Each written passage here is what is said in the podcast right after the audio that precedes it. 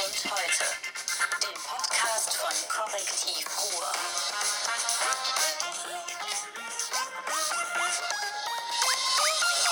Bam! Hallo, Wahnsinn. herzlich willkommen zum Podcast Korrektiv Ruhr. Wir haben wieder neue Technik für euch ausprobiert, weil der Hallo. Sound immer so schlecht war. Machen wir es jetzt mit gutem Sound. Äh, nebenbei wird hier noch gerade äh, topfrisch alles eingeliefert, zugeliefert Guten Morgen. Zu unserem Literaturfest morgen. Das ist Martin Kais und der Literaturpapst von Essen Mitte. David Schraben. Ähm, wir haben so ein, ich nehme an, das ist so eine Art Grenzflächenmikrofon, das man sonst so für Chöre einsetzt. Das hat eine super Technik, das ist so intelligent, das verfolgt dich, wenn du weiter hinten stehst, weiter vorne stehst. Hat aber den Nachteil, wenn ich auf den Tisch klopfe, müssen wir mal ausprobieren, ob wir das nicht fliegen, hängen oder sonst was müssen. Das hier ist der Umschlag der Wahrheit. Ich habe mich professionalisiert. Hier, David, meine Themen. Guck doch nicht so wie kurz vor der Erschießung da in die Kamera. Da sind Um meine- Gottes Willen. Um Gottes Willen. Er sagt gerade noch, wir sollen nicht klopfen, weil das Mikrofon ist. Da klapp, Extra, klapp, klapp, extra, klapp, extra, extra, weil ich So ja viel. Feind moderner Technik bin. So. Ja. Ähm, Im Bundestag, als sie im alten Bundestag in, in Bonn die neue Technik natürlich von Siemens eingeführt haben vor über 20 Jahren, da mussten sie an dem Tag die Debatte abbrechen, weil es überhaupt nicht mehr funktioniert hat, beziehungsweise weil die Menschen zu blöd waren, die moderne Technik zu verstehen. Ähm, die haben mittlerweile geile Technik. Wenn ihr mal im Bundestag guckt, wenn die Leute da reden, die können, die haben diese beiden Stäbe links und rechts vom Rednerpult, die so schräg abgehen und die können nach unten reden, nach oben, die können sich umdrehen zum Bundestagspräsidenten. Die werden immer in Top-Qualität äh, äh, ausgestaltet. Und das, wenn das so ähnlich ist, Alter, dann bin ich aber hin und weg und heute Hier Morgen ist noch vorne. Heute ist vorne, hier ist vorne. Wir sind nämlich bei Wir und Heute. Hier ist vorne. Ganz kurz, äh, ich habe es noch nicht aufarbeiten können. Meine lieben Komikfreunde von äh, Rebel Comedy, Rebel Comedy waren im Knast für angeblich 6000 Euro. Da habe ich mich wirklich kaputt gelacht. Also man, man hat so äh, Bespaßungsprogramm für Strafgefangene, was ich richtig finde, was ich gut finde. Und angeblich hat die Firma von Rebel Comedy oder Rebel Comedy 6000 Ocken für einen Auftritt im Knast abkassiert. Dazu muss ich sagen, wir haben das auch mal gemacht und es ist für jeden Künstler, den ich kenne, Hennes Bender hat es gemacht, andere haben es gemacht, für jeden Künstler, den ich kenne, ist es eine Ehrensache, eine echte Ehrensache, im Knast für Lau aufzutreten. Ja, aber jetzt. Also ich Wir müssen das verfolgen. Ich bin bei solchen Sachen extrem vorsichtig, aus zwei Gründen. Du weißt nicht, ob das eine war oder eine Serie. Wenn das eine Serie war von sechs Auftritten, Ja, dann hast du sehen. 1000 Euro pro Auftritt und dann Immer werden die Künstler, ja, dann werden aber noch scheiße. mit 1000 Euro werden die Künstler umsonst gewesen sein. Du musst die ist Technik die dahin Technik. Ja, wir haben aber die die haben Technik solche Mikrofone. Du hast keine Ahnung, was so ein Mikrofon kostet. weißt du, was meine Technik Wir kostet? haben, wir haben heute auch noch richtige Themen. Wir haben Oh Gott, Boris die. Palmer, über den wir reden müssen. Ach so, ja, Boris, Wir haben, wir haben äh. Klima, über das wir reden Nein. müssen. Wir haben äh, Jan Dünder und sein neues Theaterstück Verräter im Westfälischen Landestheater. Das über ist doch nächste müssen. Woche erst. Du, du bist zu schnell. Ja, aber ich will, dass die Leute da hingehen. Deswegen sage ich den Leuten, geht Tickets kaufen. Und wir haben natürlich ein Thema Monsanto.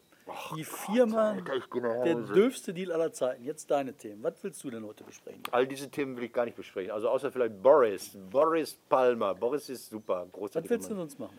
Ähm, Leiharbeit habe ich hier stehen, 1. Mai. Ich bin ja gewerkschaftlich organisiert. Alba brennt. Äh, Gelsenkirchen 401. Ah. So Ähm, schnell bin ich nicht. der 1. Osten, Mai. der Osten Alba? des Westen. Alba, diese, diese ähm, Müllfirma? Alba, genau. Okay, machen wir Alba. Ist okay. Weiter. Ja, dann, dann noch eine Überraschung. Ja, Boris Palmer habe ich Okay, auch. Eine Überraschung, auf die ich warte. Also ich erwarte, hier geht immer die Tür auf, Leute kommen rein und ich erwarte einen speziellen Menschen. Man hat mir gesagt, er komme zwischen 11 und 12 hier rein und ich hoffe, ähm, ich werde ihn äh, hier noch erleben, weil ich habe eine Überraschung geplant. Okay, wir müssen hier bei dieser Aufnahmetechnik immer gucken, dass wir nach 25 Minuten Pause machen. Ne? Ja, weil wir die Kamera noch nicht bedienen können. Aber wir, eines Tages werden wir die Kamera bedienen können, dann kriegen wir das hin. Also, fangen wir mit mit dem wichtigsten. an. unwesentlichen Themen. Also, ich habe das äh, für mich das Thema der äh, Woche, die Sau, die diese Woche durchs Dorf getrieben wurde, hieß Boris Palmer. Boris Die hat über- das selbst die, getrieben. Die überleg, also jetzt gibt es Überlegungen, den aus der Grünen Partei Was hat er gemacht? Sag mal, Leute, die nicht äh, interessiert sind. Wenn du mich mal reden lassen würdest. Immer erst sagen, bevor der raus. Warum soll der rausgeschmissen werden? Du bist der Journalist. Wer, hat wann, was, warum, wie gemacht? Ja, Und wenn dann- du mich halt ausreden lassen würdest, würde ich das hinkriegen, dass die Leute das erfahren. Also, Boris Palmer. Boris Palmer, ähm, Oberbürgermeister von Thüringen, hat sich diese Thüringen, Woche genau. Hat die Bild geschrieben.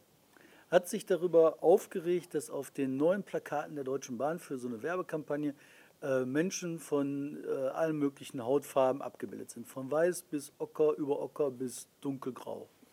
Ähm, nur mein Opa war nicht drauf. Da hat Boris Palmer sich aufgeregt, hat reingeschrieben, auch wenn ein Shitstorm zu erwarten ist, ne, ich finde, die Auswahl spiegelt nicht Deutschland wieder. Dann am äh, Shitstorm, äh, alle, Hasnan Kasnein, inklusive Martin Kais und der Rest der Republik hat sich aufgeregt. Viele Leute haben gerufen, ey, Boris muss aus der Grünen Partei rausgeworfen werden. Das war der Case. Jetzt Einschätzung zum Case wie beim Fußball. Ne? Hier, du fängst an. Nee, was, wie, was? Also Nelson Müller hat sich aufgeregt. Nelson ist ja, ist ja äh, Essener, weil er da auch abgebildet ist, weil er in der Kampagne ist. Äh, Nico Rosberg ist da drin, also so ein, so ein ehemaliger Rennfahrer. Ähm, ich finde das. Ich vermute, dass die anderen auf den Bildern auch bekannte Leute sind, die ich Ja, da war kenne. eine Frau noch drauf, die irgendwie so im Fernsehen mal was gemacht hat. Und dann war da ein alter weißer Mann, war da aber auch. Ich weiß nicht, wie der da reingerutscht ist. Wie ist war das? Ich habe, also bin ich jetzt hier das Korrektiv? Das müsst ihr mal recherchieren. Ähm, mir ist erstmal, ich fand die Leute sahen nett aus. Also ähm, die Bahn macht Werbung. Werbung zeigt eigentlich immer so eine idealtypische Darstellung dessen, was man sein möchte und nicht, was man ist. Also man kann ja schlecht den Nahverkehrszug zwischen Essen und Bottrop nachts um 23 Uhr fotografieren, wo die Trinker nach Hause gebracht werden. Das macht man nicht bei der Bahn. Äh, ich finde das alles, ich finde diesen Boris, was, ich weiß nicht, was der will. Der ist irgendwie wie so ein, so ein Kind, was aus, aus so einem Bällebad abgeholt werden muss. Der muss in der Kindheit irgendwas schlimme Sachen, dass man ihn nicht gern gehabt hat oder so erlebt haben. Ich weiß nicht. Sein Vater war ja auch so, so schwäbischer Alp-Befreiungskämpfer.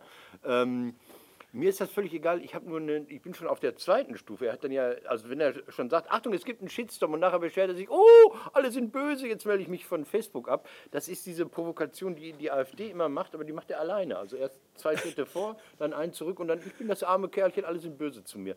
Was Ist der bei Facebook ausgetreten? Weiß ich, keine Ahnung. Ich habe äh, äh, zwei Sachen, ähm, was ich interessant finde. Ich habe geguckt, der Kölner Stadtanzeiger hat das äh, gepostet bei Facebook und die Watz hat es gepostet bei Facebook. Und einmal bei, beim, beim Stadtanzeiger war der Fokus auf, ähm, hier redet ähm, ähm, Boris Palmer und die WAZ Essen, die hat, äh, das ist unser Nelson Müller. Der wurde angegriffen gemacht. Und weißt du, wie die Ergebnisse waren? Ähm, bei dem Kölner Stadtanzeiger waren äh, drei, in den Kommentaren waren drei für Palmer und 37 dagegen. Bei der Watz, wo Nelson Müller im, im Bild auftauchte, waren ähm, gegen Palmer sechs, aber für waren zwölf. Also in dem Moment, wo dieser Neger, dieser Kochneger, oder ich weiß nicht, was die Menschen dann denken, also wo Nelson Müller im Bild auftaucht, sind die Kommentare bei der Watz alle pro Palmer und äh, beim Kölner Stadtanzeiger sind sie gegen Palmer. Das ist eine Sache, die ich nicht verstehe. Ich kann darauf ziemlich viel wechseln. Sag mal. Und zwar geht es nicht um Nelson Müller in dem Fall, sondern darum, dass du im Ruhrgebiet hier auch eine wesentlich höhere AfD-Ausbeute hast als in äh, Kölner Stadtanzeiger. Das wäre eine genannt. Möglichkeit, ja. So, das ist das Erste. Du hast hier sowieso eine höhere Fremdenfeindlichkeit. Mhm. Aber mir ist noch was anderes aufgefallen bei diesem ganzen Palmer-Debatte. Ne? Ich finde das nämlich teilweise nachvollziehbar. Was, was er macht? Nein, ja, ja auch. Also auch dieser Vorwurf, dass man sagt, so, äh, da werden ja gar nicht genug äh, äh, blonde, weißbäckige Menschen, äh, schale Menschen abgebildet. Und weißt du, was das ist? Das ist mir nämlich aufgefallen, als ich gestern ein bisschen in unserem Buchladen rumsortiert habe. Der ähm, Aladdin, der hat ja sein wundervolles Buch über, den, ähm, über die Identität, Identität geschrieben, über die, äh, das Paradox der Integration. Und er hat ja darin beschrieben, dass halt äh, Integration automatisch auch zu Konflikten führt. Und das ist hier ein Paradekonflikt für das, was, da, was da los ist. Die Deutsche Bahn macht das, was sie macht. Die will Tickets verkaufen, die will nicht schön sein. Und wen spricht die denn an, der da äh, rumfahren muss? Die will halt Leute motivieren für Langstreckenfahrten, die sonst irgendwie auf ihre schäbigen alten Karren fahren. Welches ist denn dieses Zielpublikum, das da abgebildet wird? Du. Ich? Nee, ich fahre damit, weil ich muss. Aber die Leute, die halt fahren könnten, also die Business-Leute, die halt viel rumfahren, so. Und dann machst du eine Marktforschung, dann weißt du, wer das Zielpublikum ist und dann bildest du das so ab, dass das Zielpublikum abgeholt wird. Deswegen halt nicht so viele äh, Nasen, wie Boris Palmer sie gerne hätte. Also nicht so viele Hartz-IV-Empfänger, die Müller heißen. Nee, auch nicht so Leute aus dem äh, Essener Norden. Die fahren nicht so viel mit der Bahn durch die Gegend. Die werden nicht so viel durch die Bahn fahren, weil die halt gar nicht so viel reisen. Das ist nicht ein Re die sind auch nicht so Berufspendlertypen wie dieser Anwalt, der da abgebildet ist. Das ist das Erste. Das Zweite, was mir aufgefallen ist, ähm, bei den bei dem, äh, Konflikten ist das ja nicht nur so, dass die einen äh, Konflikt machen, weil sie auch an den Tisch wollen. Die anderen machen natürlich auch Konflikt, weil sie nicht vom Tisch weg wollen. Das ist doch das, was äh, zeigt, dass die Integration funktioniert. Und in diesem Fall ist das ein Verteidigungsding von Palmer, von den Leuten wie Palmer, die halt denken, Moment, ich werde ja gar nicht mehr angesprochen, ich bin nicht mehr Zielgruppe. Und das ist der Punkt. Äh, zu erkennen, dass man nicht mehr Zielgruppe ist. Das ist das gleiche Das Scheiß. tut weh, ne? Wie, ja, klar, das ist der gleiche Scheiß wie ein Rentnermagazin, wo oben drauf steht, ne? Ähm, für dich Ü50, dein Magazin. Das willst du doch gar nicht das haben. willst du nicht hören. Ja. Die gucken doch alle Kinderfernsehen, die Rentner. Also nicht, weil die Pederasten sind, sondern weil sie sich da irgendwie äh, wohlfühlen. Ähm, Das geht nicht um die Darstellung der Wirklichkeit. Nee, natürlich nicht. geht darum, Ticket zu Für, verkaufen. für mich äh, ist aber die Frage dabei, also Boris Palmer, ob die den da, ich weiß gar nicht, was der macht, mich interessiert nicht der Oberbürgermeister von, von Thüringen oder wie der, also der Bürgermeister vom Neckar. Ähm, die Grünen haben Wurzeln, die sind, nicht, ähm, die sind nicht fortschrittlich, die sind nicht sozialdemokratisch, die sind nicht liberal oder so. Die Grünen haben natürlich auch in Bewahrt die Schöpfung den Ableger ÖDP irgendwann geboren. Also irgendwann entstanden die Grünen, dann kam als Reflex vielleicht die ÖDP, die Wie wesentlich hieß der nochmal? Grau? Es gibt zwei Sachen. Groll, Groll. Äh, Groll. Nee, Gruhl. Gruhl. Ja, Gruhl. Gruhl, Herbert Gruhl. Ja, das ist so einer. Und die Grünen hatten auch diesen komischen Ökobauern da in ihren Gründungszeiten, diesen Baldo äh, Springmann in ihren Reihen. Das heißt, die haben diese, diese Traditionslinie auch. Und wenn du so lange auf der Schwäbischen Alb oder am Neckar gebadet hast, dann, dann, dann bist du halt so. Und das sollten die nicht ver vergessen. Also bei all dem, diese, diese Ideen, dass Schwarz-Grün miteinander koalieren können oder es teilweise auch tun, zum Beispiel in diesem wunderbaren äh, Baden-Württemberg, die Mhm. zeugen ja davon, dass es da auch Wurzeln gibt oder gemeinsame Wurzeln und dass man sich kennt. Was aber noch spannend ist bei diesem Konflikt darüber, dass man halt nicht mehr Zielpublikum ist. Man Ja. merkt, dass man äh, nicht mehr mit am Tisch sitzt. Ne? Das ist natürlich auch leicht zu erklären mit dem Integrationsparadoxon Aladdin. Ne? Gleichzeitig ist das aber auch ein Riesenproblem, weil natürlich die Menschen wahrgenommen werden wollen. Und dadurch schaffst du eine Polarisierung. Und da muss man halt schon mit umgehen. Da muss man sich was einfallen lassen. Und da kann man nicht so drüber wegtrudeln und sagen, hör mal, du Arschloch, du verstehst nicht, was Integration ist, verpiss dich. Aber, Das nee, geht okay, aber, aber was, was, was Herr Palmer dann äh, auch nicht äh, versteht, ich weiß nicht, wie oft er mit der Bahn fährt. Wenn ich mit der Bahn fahre, ist das das Publikum. Also ich ähm, sehe Menschen, die reden zumindest kein Ruhrpottdeutsch, also auch im Nahverkehr. Die reden wahrscheinlich äh, syrisches Arabisch, die reden Russisch, die reden Türkisch, ich weiß nicht was alles. Im Fernverkehr gibt es unterschiedliche Arten von Reisen, je nach äh, äh, Strecke Ja. und so. Ne? Ich fahre echt viel mit viel der Bahn, unterwegs, sehr ja. viel. Und äh, ein Zielpublikum ist allerdings nicht auf den Plakaten, das ist der Kegelclub. Oh, Da das ist heute einer wieder. Freitags, draußen, Freitags ist der Kegelclub. Ja. Ordentlich Sekt im Kopf, Wahnsinn. gepellte Das- Eier oh, das und ein ist Fass zäh, Bier auf dem ja. Tisch. So, Okay. das fehlt der Zielpublikum. Du, Okay, weiter. Thema, jetzt, jetzt revanchiere ich mich, jetzt revanchiere ich mich. Da dachte ich mir, okay, der hat mich so überfallen mit solchen Themen, die mich nicht interessieren und die auch so, so die sind ja nicht mal Urbi, die sind ja alle Orbi. Er ist jetzt ja hier so Weltpolitiker geworden mittlerweile. Ich komme zurück zu Gelsenkirchen.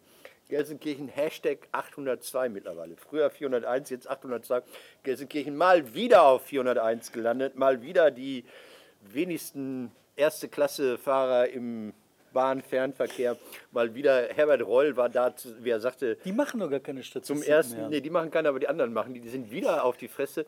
Herbert Reul war da und, und ähm, die Watz ähm, sekundiert mit dem Bericht, ja, äh, es liegt der Geruch vom verbrannten billigen Grillfleisch in der Luft.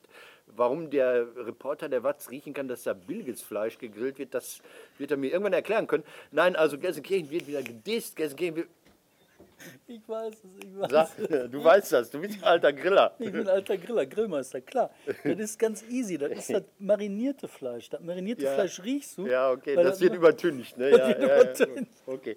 Also, ähm, äh, es ging darum, um das verfügbare Einkommen. Natürlich ist das verfügbare Einkommen in Gelsenkirchen-Bismarck nur halb so hoch wie in Starnberg-Ost.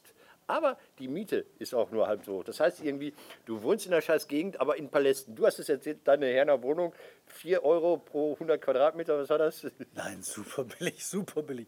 Das war, ich weiß es nicht mehr, aber ich hatte ein Ankleidezimmer, ich hatte ein Esszimmer, ich hatte ein Computerzimmer, Ja. ein Schlafzimmer, Ja. Wohnzimmer. Ja, ich hatte Wohnklo. sechs Zimmer, ey. Und Die Küche habe ich nachher zugemacht, bin mehr reingegangen, weil er hätte gespült werden müssen. Da habe ich mir gedacht, ah, das schenkst ziehst du um. Der Fanman, übrigens Kotzwinkel, der Fanman, der das immer gemacht hat, so Wohnungen in New York verwohnt, ist dann weitergezogen. Ähm, natürlich ist auch die Pizza Döner Hawaii in Gelsenkirchen billiger als in Starnberg. Egal.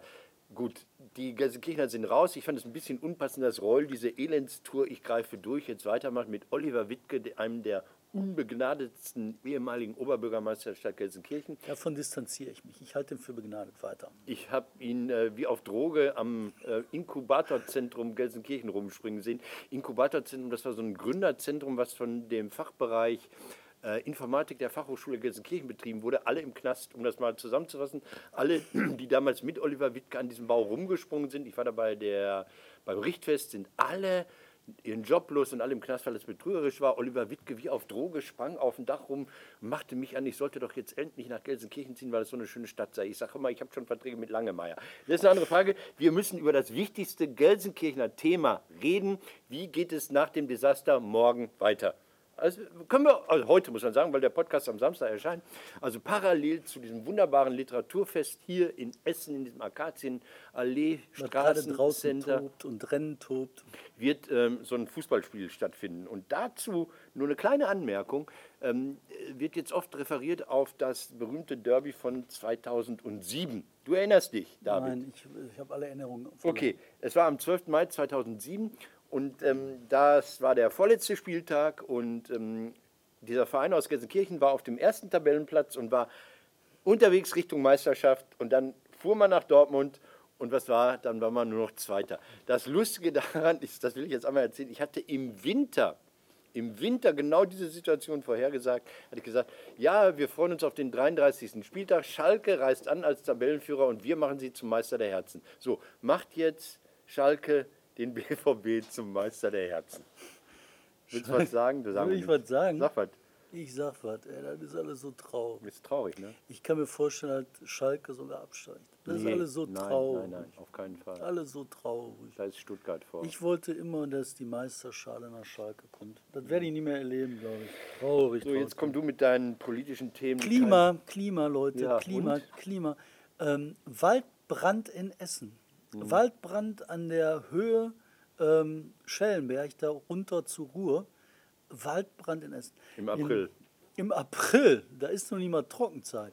Ähm, ich habe gedacht, das darf alle nie wahr sein. Dann habe ich mitgekriegt, dass sie sich in Brandenburg, wo die Wüste sich ausbreitet, die Wüste Sahara in Brandenburg, dass da mittlerweile auch die Waldbrandgefahr extrem hoch eingeschätzt wird. Im letzten Jahr bin ich nachts aufgewacht, voller Panik in Berlin.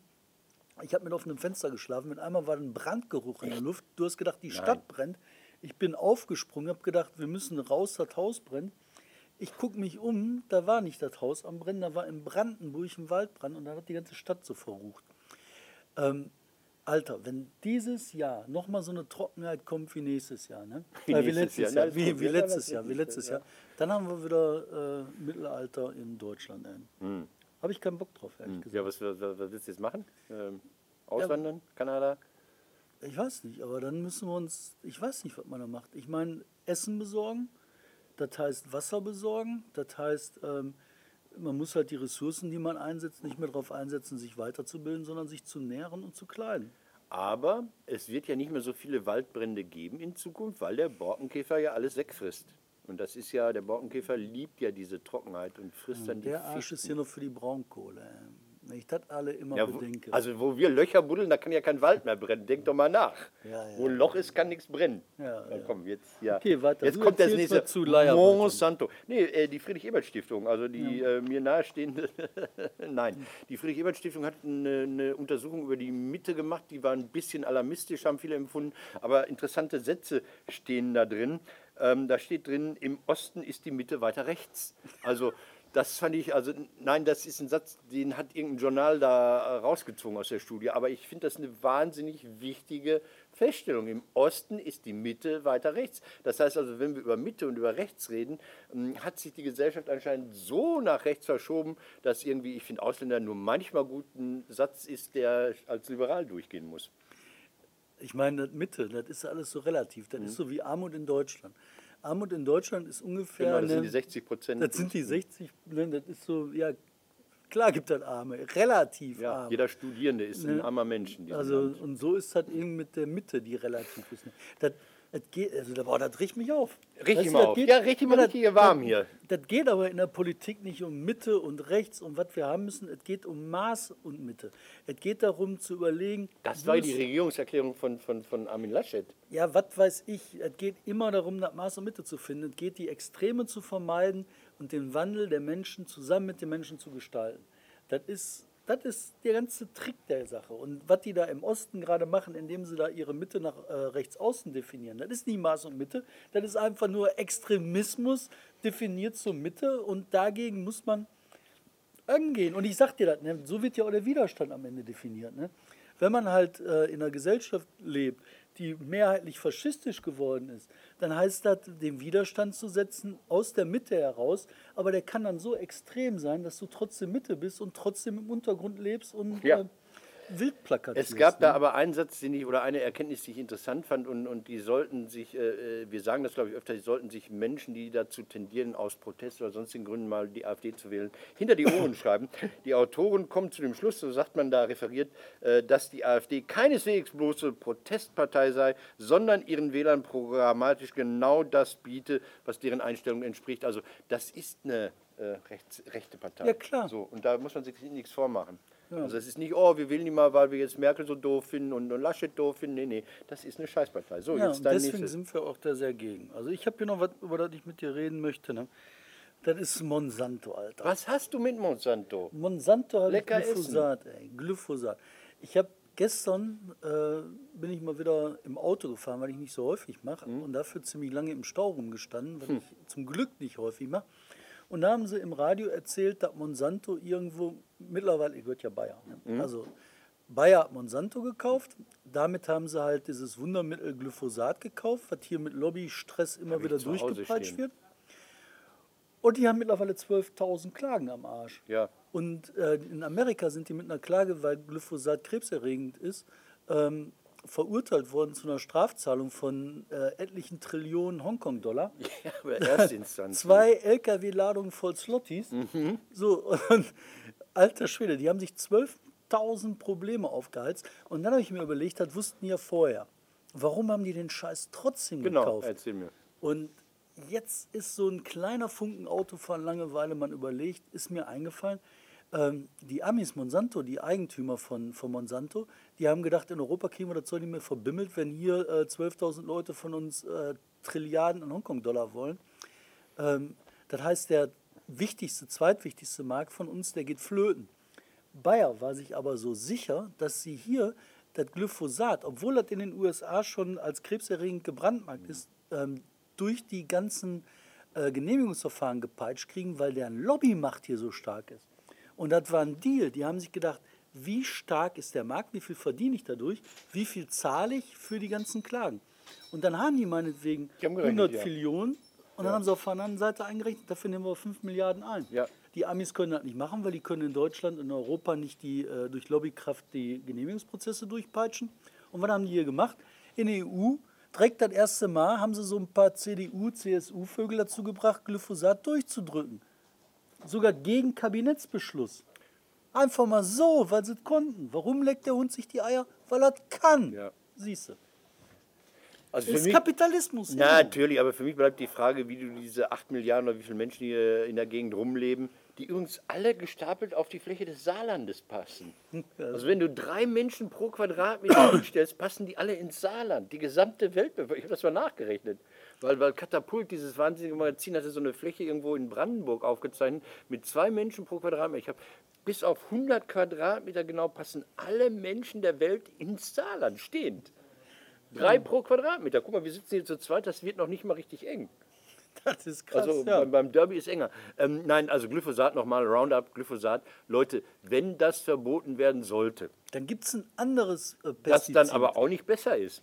Ja, aber was kein Krebs macht. Das Dann- glaubst du aber Dann sollen sie nur. mit Brennnesselsud das begießen. Okay, okay, okay. Also heute am Freitag, wo wir hier schon äh, diese Veranstaltung fahren, äh, trifft sich Bayer zur Jahreshauptversammlung. Da gibt es auf die Umme. Umme. Ähm, ich habe wieder Valomat gemacht. Ich kann es nicht bleiben lassen. Ich habe Valomat Bremen gemacht. Äh, wobei das Schöne ist, ähm, von Bremen habe ich überhaupt keine Ahnung. Ich habe, äh, ich glaube, ich, ich für die äh, Weservertiefung gestimmt, weil ich dachte, das ist immer gegen die Grünen. Das muss gut sein. Ich habe für Rauchverbot gestimmt, einfach nur, weil ich Leute hasse. Und äh, für die Verlängerung irgendwelcher Straßenbahnlinien. Ergebnis war bei mir 79% SPD. ich ich schaffe das immer. Ich schaffe das immer. 79% SPD. Und was, was, was wie immer bei mir passiert ist, dass am Ende drei Parteien stehen. Die Rechte kandidiert übrigens auch in Bremen. Weißt du, welche drei Parteien äh, bei mir am Ende zusammenkommen? AfD, FDP und die Rechte. Also die Wurzeln der AfD finde ich so abstoßend anscheinend, dass die FDP da immer mit runtergezogen wird. Das finde ich einfach nur mal ähm, interessant. Jetzt müssen wir eine kurze Pause machen. Nee, müssen wir noch nicht. Doch, haben noch müssen wir. Wir haben noch ein bisschen Zeit. Nein, du hast nicht richtig aufgenommen. Der ist bei 24. Ja, eben, deshalb habe ich doch noch Zeit. Okay, dann machen wir jetzt einen Flash. Und schon geht es weiter nach dieser kurzen Pause. Ich wollte über Geld reden, über, über Parteispenden. Daimler hat gesagt, wir geben keine Kohle mehr. Ja. Daimler hat gesagt, wir geben keine Kohle mehr. An die CDU, an die SPD und der FDP und an die Extremisten haben wir noch nie gegeben. 100.000 haben die gegeben, der SPD und der CDU. Und dann hat irgendein Wahnsinniger von der CDU aus Baden-Württemberg, aus diesem Wahnsinnsland, wo auch Boris auf der Palme ist, hat dann gesagt, äh, äh, CDU-Mann, der heißt Thomas Barreis, diese Streichung der Zuschüsse der Parteien, das sei verantwortungslos, demokratiegefährdend und dumm. Alter, also, also dass man ehemalige Spender jetzt auch noch beschimpft dafür, äh, also da hört es dann bei mir echt auf, den sollte man nachhaltig enterben. Äh, Ich finde das überhaupt kein Problem. Ich glaube, Daimler würde sich im Moment keine Freude machen, wenn sie jetzt spenden würden. Also dass sie spenden, ist, ist mir scheißegal. Ähm, aber wenn sie in dem Moment, wo Daimler jetzt in den Fokus gerät, wenn sie jetzt noch 100.000 Euro hinlegen würden, dann hätten sie ein Problem. Das war eigentlich nur klug, dass man in dem Moment, wo, wo Daimler nach VW jetzt auch einen äh, Dieselskandal äh, zu erwarten hat, dass sie sich da zurückziehen aus ihrer Parteienfinanzierung äh, Finanzierung und Spenderei, das ist doch einfach nur richtig und klug. Und dann habe ich nochmal äh, dachte ich, was soll daran gefährdet sein? Die haben 100.000 Euro, das hört sich nach wahnsinnig viel Kohle. Weißt du, was die CDU im Jahr umsetzt? Ich kann halt nur schätzen, aber Schätzen 100 wir. Millionen locker. 150 Millionen. Ja. Das heißt, das sind 0,07 Prozent des, des Etats der CDU, der der CDU jetzt verloren geht. Das ist natürlich nicht demokratiegefährdend und niemals äh, parteigengefährdend. Was Ja. sagst du zu spenden?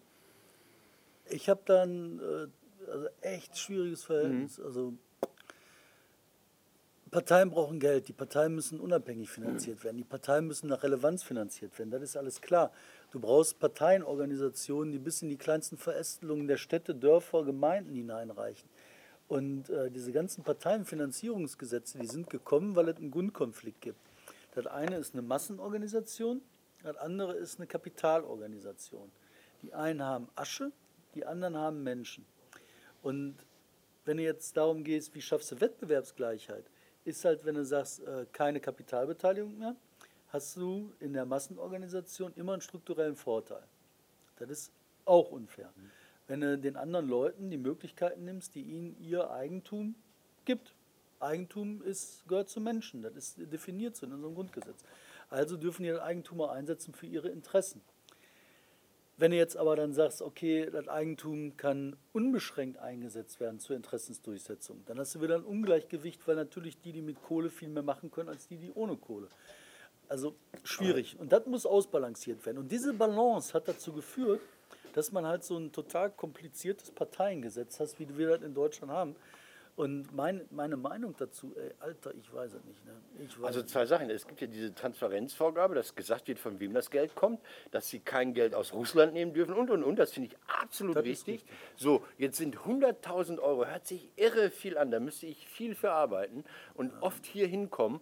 Ähm, Man gleicht sich ja auch aus. aber aber das sind das bei, bei ist halt- 150 Millionen, 100.000, das ist 0,07 Prozent. Ja, das ist nicht die Welt. Aber äh, nochmal. Das ist so symbolisch mehr, ne? Das ist ja, das ist einfach nur so, da werden zwei Leute von bezahlt, ist gut. Mhm. Bei den 150 Millionen ist ja auch nicht die Wahrheit. Ne? Die Wahrheit ist, du hast ganz viele Organisationen, Teilorganisationen der Partei, die halt jeweils kleine Batzen haben. Für 100.000 für einen Ortsverein in Stuttgart Süd kann wenig sein, Ja. äh, kann viel sein, für die Gesamtpartei wenig. Ich glaube wirklich, der Kern der ganzen Sache muss sehr, sehr, sehr, sehr große Transparenz sein. Eben. Das Zweite ist, du darfst keine ähm, Packs ermöglichen Heißt? ähm, dass Leute Geld zusammenlegen, damit Ah. die über eine Organisation Geld geben, so wie die äh, äh, Vaterländische Vereinigung oder die jüdischen Vermächtnisse der CDU. Sowas darf halt nicht sein. Du musst wissen, welcher Mensch gibt Geld, nicht welche Organisation gibt Geld. Also, ah, schwierig, ey. Ich weiß nicht, das ist, glaube ich, mit das schwierigste Demokratiethema, was es gibt. Kohle brauchen die. Jetzt hat aber die. MLPD traditionell manchmal so Jahre, wo sie die höchsten Einzelspenden bekommen, ne? weil Ja, die- Vermächtnisse. Ach ja klar, die haben auch jüdischen Vermächtnisse. Wenn das sich lohnen würde, bei MLPD zu recherchieren, ne, dann weißt du, da ist doch Recherche durch gucken. Da brauchst du ja nicht mal wissen, was die machen. Da kommt irgendeiner aus Nordkorea, der sagt dann aber hier, pff, Warum kriegen die überhaupt Ich hab- Kohle? ich Welcher Spinner Ich habe ja, ich hab ja so ein Hobby, äh, Erstbewertung bei, bei Google. Und die MLPD hat ja eine Erstbewertung von mir bekommen. Da habe ich geschrieben, zweitbeste Partei der Welt. Wäre noch besser, wenn sie endlich eigene Atomwaffen hätte. Aber das haben die bisher noch nicht zur Kenntnis genommen, sonst wäre ich wahrscheinlich schon längst dran. Und die schicken ja gerne auch mal äh, dann Anwälte los. Okay, das war ähm, Parteienfinanzierung. Du Moment, noch ein Moment, Thema? Achso. MLPD möchte ich doch noch was Ja. dazu sagen. Die haben sich ja in Gelsenkirchen, meine ich, Da niedergelassen. sitzen die, ja, ja. Da haben die auch ein Museum, so eine Horst Kleuser Stube. Nein, Horst Kleuser, Engel, Entschuldigung. Engel. Ne, Engels war früher der, der Chef, nein, die haben irgendeinen so Urgründer, der Urvater der MLPD.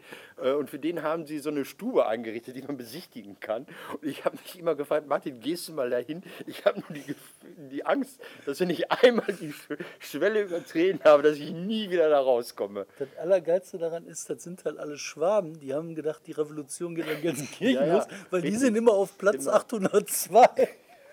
Dann sind die aus Schwaben da hochgezogen Jetzt und haben gesagt, hier ist die Revolution. Jetzt ist mittlerweile die Stieftochter von Herrn Engel, ist äh, die Chefin. Engel? Ja, das, ja klar, nicht. das funktioniert da wie bei äh, Nordkorea. ey. Das ist Ja, das ist nordkoreische die zweitbeste Partei der Welt. Die sind so bescheuert. Aber darüber müssen wir nicht reden. Du hast noch ein Thema? Ich habe noch ein kurzes. Ich hab und drei zwar, Themen noch. Ähm, Can Dündar, Oh. der Chefredakteur unseres, äh, unserer türkischsprachigen Redaktion Özgürüz, Mhm. hat ein neues Theaterstück und zwar vom äh, Westfälischen Landestheater in Castrop-Rauxel Cool. mit denen gemacht. Am 9. Mai ist Premiere in Castrop-Rauxel. Es gibt noch Karten, die kann man ganz einfach finden, wenn man googelt Can Dündar, WLT. Verräter, WLT oder Castrop-Rauxel oder Landestheater. Hammerding, das Theaterstück habe ich in der Vorpremiere gesehen. Richtig, richtig geil. Cool. Herzerwärmend, man versteht eine Menge, man lernt was über Menschen. Wer kann, geht hin. Das Schöne ist, äh, WLT, Westfälische Landestheater, tourt dann ja im westfälischen Teil dieses wunderbaren Bundeslandes. Das heißt, man hat die Chance, das auch in Ahaus zu sehen. Ähm, bleiben wir in der Nähe von Castrop-Rauxel, gehen wir nach Marl. Marl ist abgebrannt. Also in Marl hat Alba gebrannt. Alba Berlin, das ist, glaube ich, so ein Basketballverein gewesen. Alba ist einer der großen Müllmillionäre in diesem Land. Es gibt ja nicht so viele. Remondis, also ehemals Redmann und dann noch zwei, drei andere. Und Alba. Alba hat die ähm, gelbe Sack, heißt das ja nicht mehr, die gelbe Tonne für viele übernommen und ist abgebrannt in Marl, im Chemiepark. Das Interessante daran ist, ähm, zwei Sachen. Die haben 6,4 Millionen Haushalte, die sie entsorgen. Und die Anlage steht jetzt still und die steht nicht nur heute und morgen still, die steht über ein halbes Jahr mindestens still. Eventuell bis Ende des Jahres. Brandneu das Ding, gerade erst im Januar eröffnet. Brandneu verbrannt. Brandneu verbrannt, genau. Und ähm, was äh, Maler jetzt interessiert, was die anderen noch gar nicht so mitbekommen haben, was für ein riesen Scheißteil das ist. Das hat dazu geführt, dass im Chemiepark, und äh, da wohnen auch Leute in der Nähe, riesige Fliegenplagen aufgekommen sind. Also richtig fette, ekelhaft schwarze Fliegen fliegen da durch die Gegend jetzt schon im April, schon im Januar und Februar. Also in den Büros von diesem Evonik und wie sie heißen Chemiepark kann man die Fenster nicht mehr aufmachen. Ähm, es, ist, es stinkt, es gibt Fliegen und was auch ganz schlimm ist, die kriegen das LKW-Problem noch nicht mal gelöst. Da fahren täglich 80 LKW an. Man muss mal auf die Seite ähm, Google gehen und dann die Bewertung der LKW-Fahrer angucken. Die stehen da bis zu sieben, acht Stunden, um ihren Müll loszuwerden, können nicht auf die Toilette gehen, da gibt es keine Kantine, nichts. Also da hat man irgendwie ähm, ein Ding in einen Chemiepark geplant, weil man einfach, ja, man wollte Fläche neu äh, nutzen und, und hat da was gemacht, was alle überfordert. Also dieses, dieses jetzt abgebrannte äh, Müll, Plastikmüll, Sortierungswerk mh, ist, äh, man kann fast froh sein, dass es im Moment nicht läuft. Also auch wenn man nicht will, dass das gebrannt hat. 200 Feuerwehrleute waren da im Einsatz. Habe ich nachgeguckt, halb so viele wie bei Notre Dame. Das war also kein Kleinbrand, das war ein richtig Hammerbrand. Haben die Medien wenig drüber gebracht. Ich bin mal interessiert daran, wo der Müll jetzt demnächst landet. Also äh, Alba sagt, kein Problem, wir packen das dann zu Redmann. Boah. 1. Mai ist für mich noch Komm, ein Thema. wir machen jetzt 1. zwei Mai, Sachen. dann Schluss. Zwei- Nee, dann noch eins, noch eins. Nach dem 1. Mai. Also 1. Mai, ich bin am äh, 30. April in Dülmen, vielleicht ohne Oberbürgermeisterin, keine Ahnung, macht da Kabarett. Es ließ sich nicht vermeiden, ich wollte jemanden schicken. Also äh, ne, es gab da die Frage, ob der DGB überhaupt noch städtische Räume darf. Er darf, er hat sich eingeklagt, ich bin dabei. Und am 1. Mai da ist für mich quasi der weltliche Gottesdienst. Wen werde ich am 1. Mai in Recklinghausen auf der Bühne erleben? Wer spricht zu, zur Weltbevölkerung, Urbi und Orbi? Die Pferdefreundin, die Wendy-Abonnentin der SPD, Andrea Nahles. Mal, womit habe ich das verdient? Gar nicht. Ja, so. Jetzt ohne Scheiß? Ja, Andrea kommt äh, am 1. Mai nach äh, Recklinghausen und ich äh, werde auf sie warten. Nein. Ja, Darfst du mit ihr sprechen? Oder bist du einer von den 3000 Jubler? Ich habe das ja mal gesehen mit dem Gerhard Schröder seinerzeit. Der hat ja einen Platz voll gemacht. Da waren 6000 Mann. Da sollte ich Parteimitglied werden. Ja, und jetzt möchte ich gerne, dass du zählst, wie viele bei Andrea Nahles Also pass auf, das, bei Gerd Schröder, das war am Tag vor der Wahl 2005, wo er das Ruder noch rumreißen wollte. Da war er unheimlich heiß, hat in Recklinghausen sehr laut gesprochen, Franz war da. Und man wollte inszenieren in der Krönungsmesse, dass ich dort, und hallo, kommen Sie einfach rein, wir reden nur für uns. alles gut. Dass ich dort aus der Hand des Bundeskanzlers das SPD-Parteibuch entgegennehme. Ich muss sagen, meine Eitelkeit hat mich lange da irgendwie in Zweifel. Ich hätte es fast genommen, habe es dann doch nicht gemacht. So, jetzt das letzte, eine Sache, die nicht geklappt hat. da- Briefporto wird erhöht auf 90 Cent Ja. von 70 auf 90. Sind die irre? Mit einem Trick. Dann liest man in der Zeitung, das Porto wird um 10% erhöht und deshalb wird der Brief statt 70 demnächst 90 kosten. Und dann denkst du, hä, Moment mal, 70 Ja, plus jetzt 7, mal- es sind 28, sowieso Prozent. Was machen die? Die nehmen das Gesamtpaket der Leistung, die die Deutsche Post noch irgendwie im Portfolio hat und äh, Portfolio hat und ähm, sagen dann, ja, dafür wird der, der, der, die Buchsendung über 6 Kilo aber nicht teurer. ja. Das trifft natürlich die Leute, die noch Briefe schreiben, hart, die Omas. Das trifft natürlich auch die Bank, die mir Mahnungen schickt. Das Jetzt- trifft die Knöllchen. Ich finde scheiße, ich finde zu viel. Und ich habe heute, um mal die Leistungsbreite der Deutschen Post auszutesten, ein Telegramm losgeschickt. Es gibt es noch, das gute alte Telegramm. Das habe ich losgeschickt heute Nacht. Und da hieß es, wenn ich bis 3 Uhr morgens das Telegramm online aufgebe, kommt es am nächsten Tag äh, zum Empfänger. Ich habe es hier hinbestellt. Ich warte jetzt die ganze Zeit nervös auf den Postboten. Er kommt nicht. Ja, 17 Euro und 10 hat das gekostet. 17 Euro und 10. Und was steht im Telegramm? Ich weiß es gar nicht. Achso, ähm, ich glaube, ich wünsche dir alles Gute für den großartigen Termin, der dieses Wochenende, und damit gehen wir raus, dieses Wochenende hier die Akazienallee. Sag noch mal was. Ich sag noch mal was. Sag mal, äh, Porto, ne? wann hast du den letzten Brief geschrieben? Ja. Gestern Nacht Nee, ich, ab und zu muss ich, es gibt einige altmodische Menschen, die wollen Rechnungen immer noch per Post. Ja, aber jetzt So, so liebe, Jetzt liebe, wie viele? liebe Gabi, Pro ich Monat dich. ein, oder was? Sieben pro, pro Jahr etwa. Ja, also hat die Erhöhung dich um fast einen ganzen Euro Ich find's getroffen. traurig. In diesem Sinne Nee, ich sage ich, jetzt Leute, ne, was- was- ich kämpfe für die Post, du machst Musik. ähm, Post Nee, du wolltest was über, über Literatur erzählen. Ich noch. War das alles? Nein, doch, draußen geht jetzt die Party weiter. Wir müssen raus, wir müssen feiern gehen. Ich dachte, du machst Werbung, kommt dahin, weil. Da bin ich ja einfach mal gespannt, ob da uns so